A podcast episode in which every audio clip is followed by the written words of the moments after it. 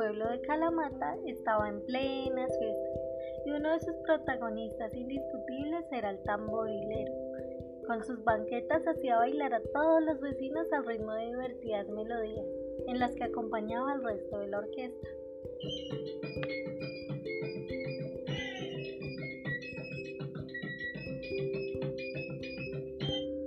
De repente, en mitad del holgorio se escuchó un arpa.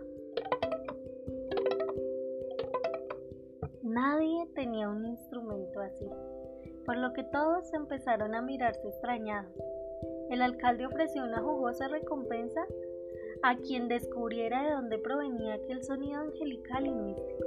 Varios niños empezaron a correr el bosque en busca del arpa. Lo hicieron sin éxito, ya que la tarea parecía imposible en mitad del alledo cercano al pueblo. Le preguntaron a una familia de liebres si sabían algo. ¿Sabes de dónde viene ese sonido misterioso?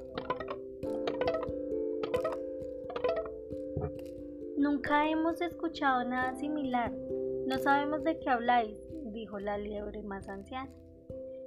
Los niños se adentraron más en el bosque y encontraron un asno que estaba comiendo hierba.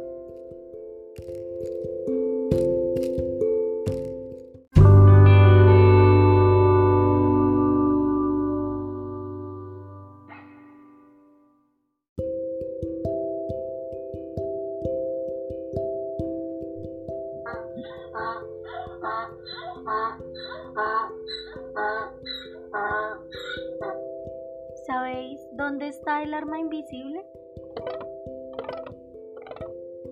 Le preguntaron. ¿De qué hablas? Respondió molesto porque le hubiese molestado en mitad de la merienda.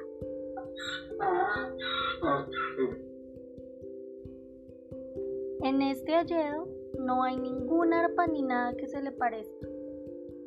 Todos los niños volvieron a sus casas tras recorrer el bosque. Solo Raúl, el más avispado y tenaz, siguió buscando el misterioso instrumento. ¿Sabes dónde está? le preguntó a una lechuza que descansaba en la rama de un árbol. Jamás he oído sonar tal cosa, respondió. Raúl siguió caminando y de repente se encontró con un viejo vestido amarillo. ¿Has venido a buscar el arpa? le preguntó Raúl al niño. No respondió. ¿Por qué la buscas? Me gustaría encontrármela para llevarla a casa y tocar para mis vecinos. Es el sonido más mágico que jamás haya escuchado, dijo Raúl aún entusiasmado. Veo que te preocupas por los demás y por hacerlos felices con la música, dijo el niño vestido de amarillo. Y eso es genial. El niño que, igual que Raúl, era bueno y generoso, le ayudó a encontrar el arpa con un don que solo los habitantes de aquel alledo tenían.